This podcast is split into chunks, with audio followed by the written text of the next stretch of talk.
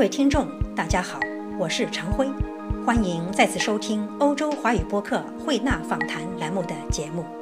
传统京剧剧目寓教于乐，是大家熟悉的所谓高台教化。但如何在二十一世纪回望京剧？如何接纳描述封建时代忠孝节义和等级制度的传统剧目，如《大登殿》，或七份历史三份虚构的曲目，如《三国戏》或《杨家将》，或美化封建道德的戏，如《游龙戏凤》。当今海内外京剧票友社呈现出遍地开花的好势头，票友社如何借机将京剧文化发扬光大？外国学生了解京剧时，最被京剧的哪些元素吸引？耿教授此番来维也纳，与维也纳京剧社举办哪些活动？请听欧洲华语播客慧纳访谈栏目对浙江省京昆联谊会副会长、杭州科技职业技术学院督导、维也纳农大博士耿大玉教授的访谈。耿教授您好，您好，耿教授，今天我们想同您聊一聊这个京剧票友的事儿。很高兴啊，您是京剧票友是吗？是啊，我想您这一辈的京剧票友，小时候可能都在老家听过很多戏。您是不是很小的时候，爸爸妈妈背着你到哪儿去听戏？有没有这种情况？不仅是爸爸妈妈是爷爷奶奶喽、姥姥喽 啊，带着去啊。那时候从很小很小，啊？在哪儿听？一般都是一般呢都在戏园子里了。戏园子那时候戏园子，那什么嗯年代？四十年代、五十年代，对，五十年代初啊，刚解放的时候那，时候还有戏园子。有，嗯，有大的，有好的，也有比较简陋的，老百姓去的啊，各种等级不同的。啊，耿教授，您是哪儿人？我是山东曲阜人，小时候是在曲阜长大的。呃，并没有在那儿长大。我在北方的城市都是在啊，呃，比如说郑州啊，待的时间也很长啊。郑州也有啊，京剧的大戏院啊，五十年代初期就有，在敦睦路那一带，很好的，也是很好的。嗯，那当时您听的戏中间哪一些你印象最深刻？小时候啊，那是武打戏喽，孙悟空大闹天宫啊，哎啊，那是小时候。嗯，那慢慢慢慢有些文戏呢，也开始逐渐感兴趣。比如说，嗯比如说，呃，铡美案呐、呃，这个包公的戏啊，啊三国的戏啊，哎，好看哈也都也都要打的有打的，要唱的有唱的，嗯还有呢，唱的非常委婉的。当时很小的时候，小学时候我就感到那个瘾很大了，就是苏三起解。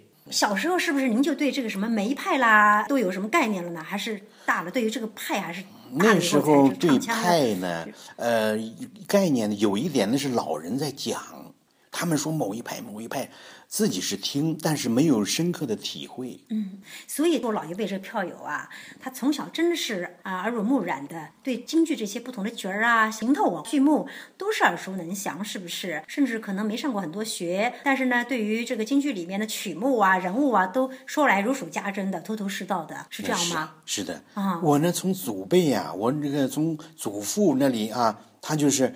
呃，已经是对戏的迷恋呢，到了吃饭的时候还唱。啊，呃这个呃就是说做着梦着唱。啊，对呀、那是，呃，而且也是也是一种交友的方式，朋友们都唱啊，嗯嗯，哎，哇，那那个时候要说票友哈，那真是无处不在，是不是？是啊，啊，现在就不太一样了哈。您是小有名气的京剧票友了，我呢，因为嗯走了很多地方，在每个地方呢都要和票友们在一块儿交流玩儿，所以呢，时间长了以后，就是各地的票友们呢知道的也比较多。嗯，呃，而且呢，我是搞这个活动比较积极，是，所以我在浙江呢，呃，去了十几年呢，大家认识我了以后呢，还给我封了一个呃京昆协会的这个副会长。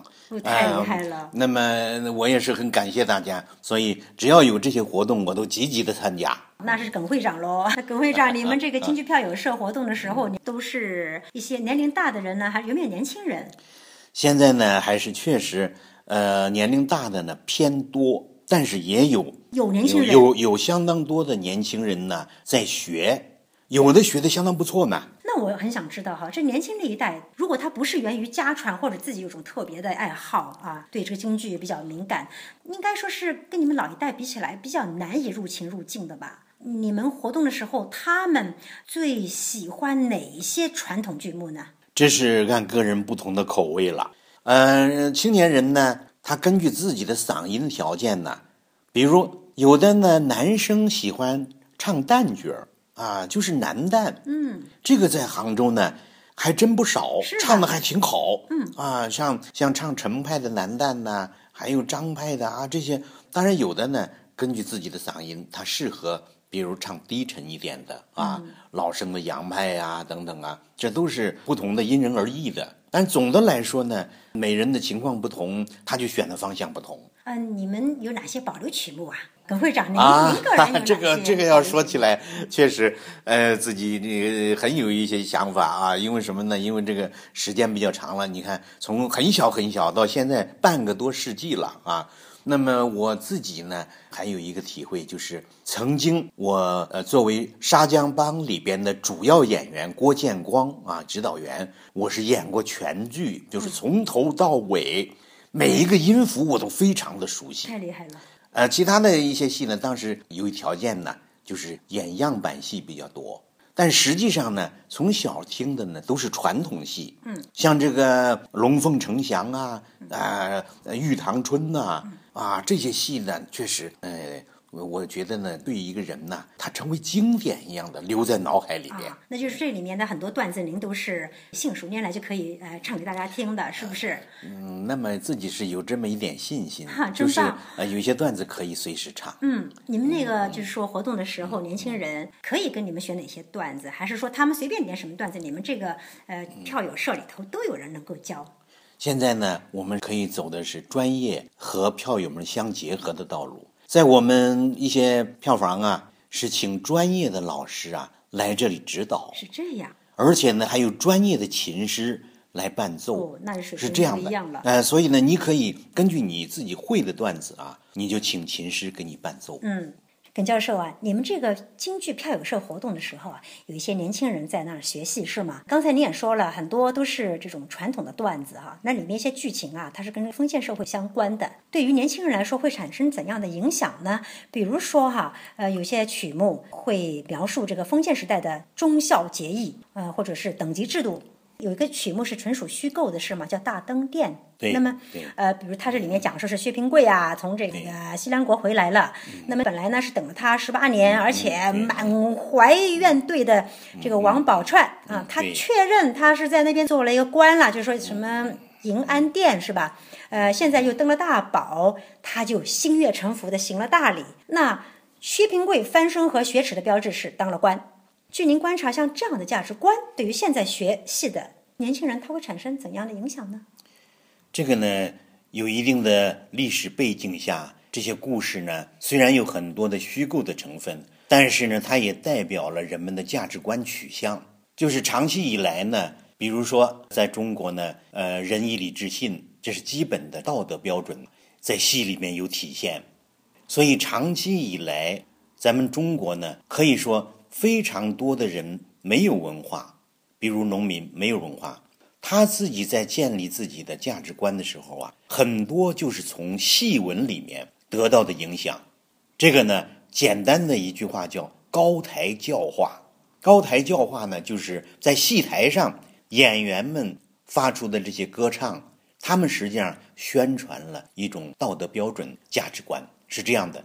当然，这里边呢，你要从历史的眼光来看呢，它的主流是对的，就是他们提倡的这些方面呢，它的 positive 的方面是比较多的。比如刚才你说的这个薛平贵啊、王宝钏的故事，这个是寒窑，具体的地点呢就在西安大雁塔东南方向这个地方，具体的是叫寒窑。韩瑶，是有它的一定的故事的，有基础啊，有时间、有地点、有人物。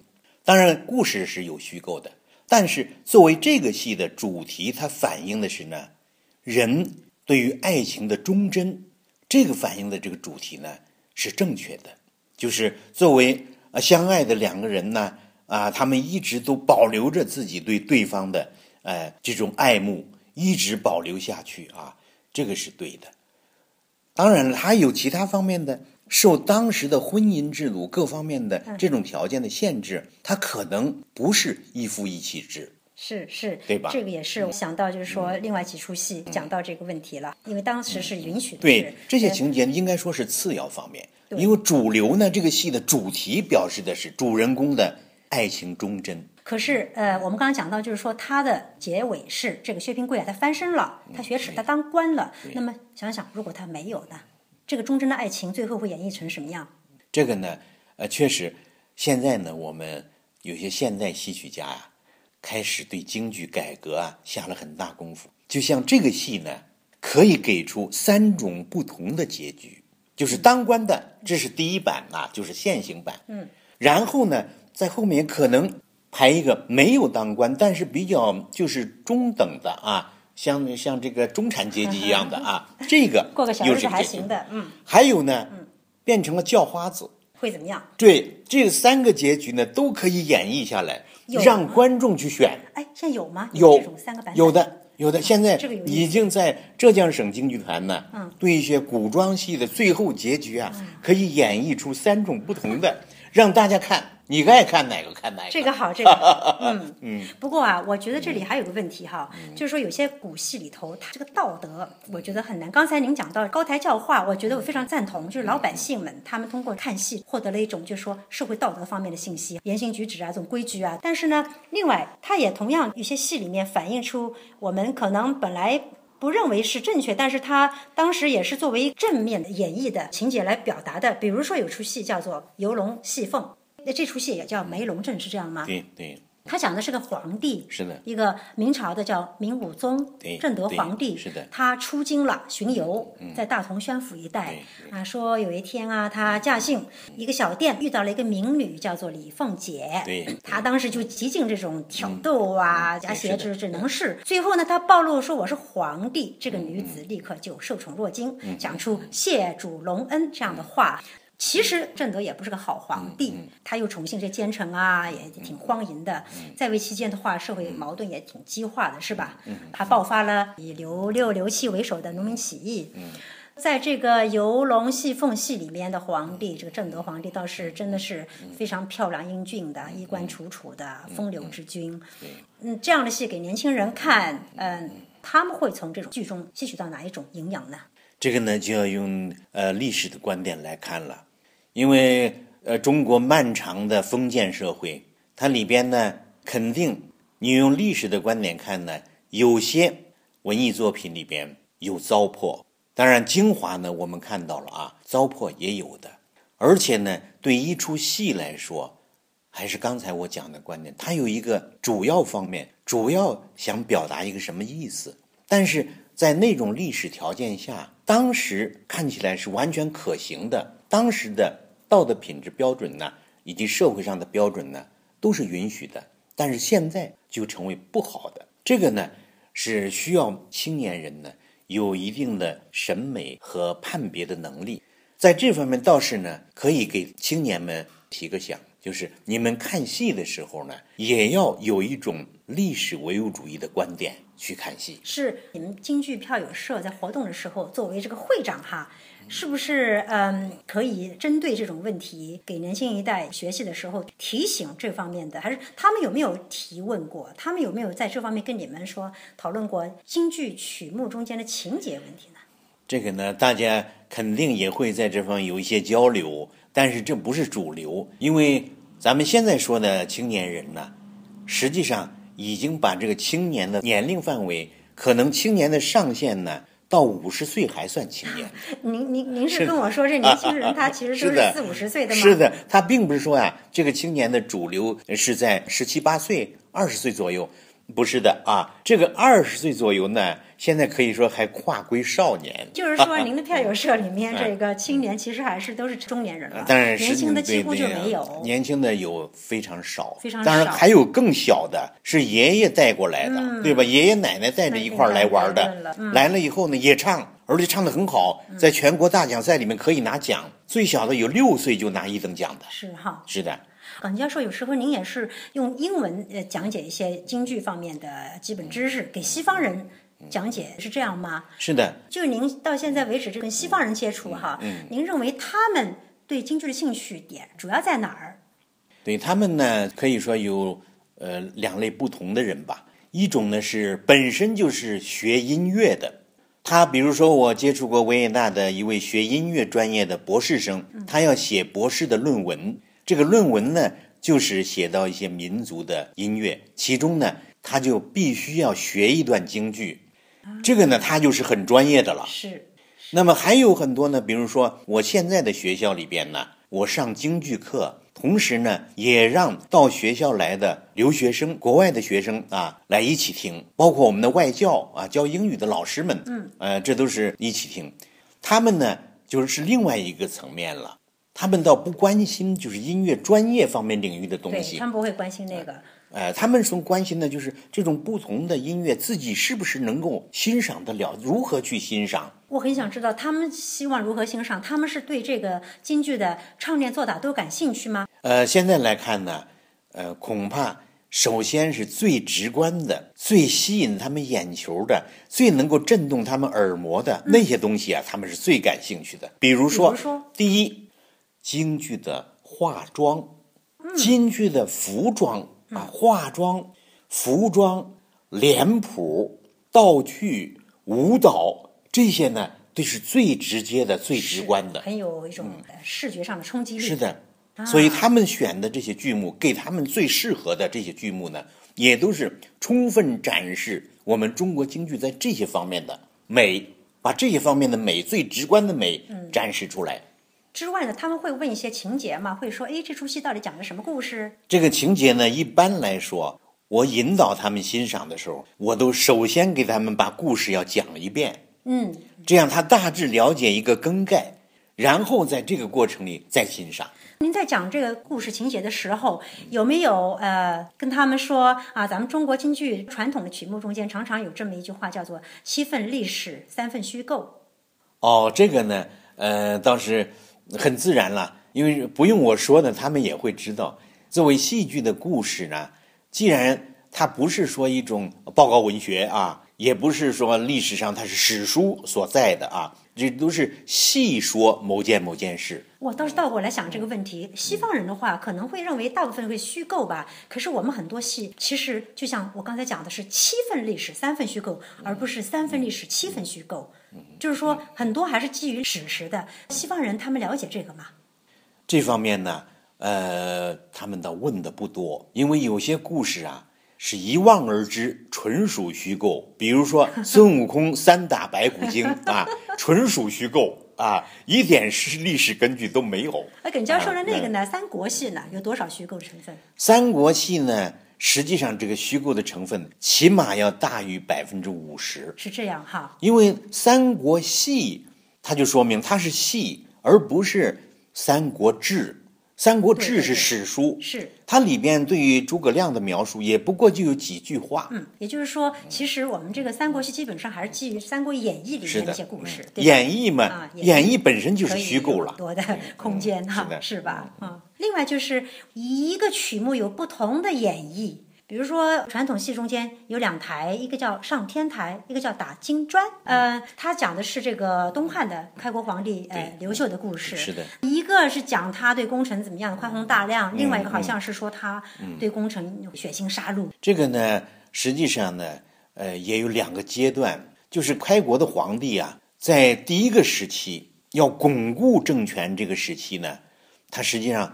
呃，打天下啊，打天把天下打下来，这个他要呃把这些武将啊、文臣啊用的很好啊，要尽量的给他们恩惠啊等等啊。嗯。等到这个完成以后，下一步呢就是坐江山的时候了。到坐江山的时候呢，他怕这些功臣，可以说有的是功过其主的啊，这些功臣呢，他们居功自傲，然后呢引起政治上的不稳定。嗯。所以就有这种所谓“走狗进，良弓藏”啊，是是，甚至说，所以这种情况下呢，会有的。所以这个戏呢，就是可能在不同的阶段，皇帝有两种不同的作为。所以其实这两个戏没有什么冲突，或者说是啊，然后再演绎成戏剧，那就大相庭径，添油加醋了，是的，是吧？嗯啊，史实上的这位皇帝呀，他有没有卸磨杀驴之举啊？呃，这个呢，具体到这一位皇帝呢，的确我也没做过考证啊。那么其他的，呃，倒确实还是有的。这种呃，咱们都知道的嘛。呃，以前在汉朝的时候，对吧？呃，有些呃文臣武将啊，对吧？大家都知道，这个像这个在长安呐，就是现在的西安附近呐，嗯，那里边未央宫啊，未央宫里面就哎就发生过这些是的地方，还是有的，是的，哎。耿教授，这次您来欧洲，呃，是短期的交流是吗？是的。维也纳一个京剧社哈，是的。您也参加了一些活动，他们为您来还组织了不少的活动。是的。啊，您在这儿故地重游了，是的。在这次的话，跟京剧社这些老朋友们相聚，您什么感受？呃，这一次呢，呃，可以说是个非常呃有纪念性的日子，也就是呃维也纳的京剧社呢成立二十周年。是，它是一九九五年成立的，所以今年呢，我来呢也是冲着二十周年的纪念来的。在这里呢，呃，也是我们想呢，呃，举办一系列的活动，哎，我们大家也庆贺一下，哎，京剧社成立二十年了，哎，不容易，大家走过了一段路啊，在一起，我们。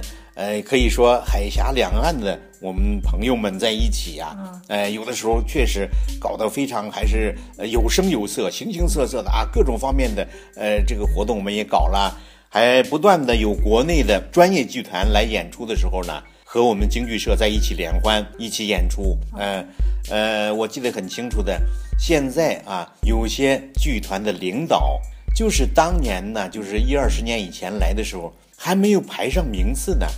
连唱都没给排上，现在呢已经成为地方京剧团的院长。所以啊，这个戏迷或者说这票友是非常重要的哈。票友社是啊，葛教授，呃，希望您在维也纳玩的开心啊，交流的开心，也希望以后维也纳京剧社和中国女票友社能够有更多的交流活动。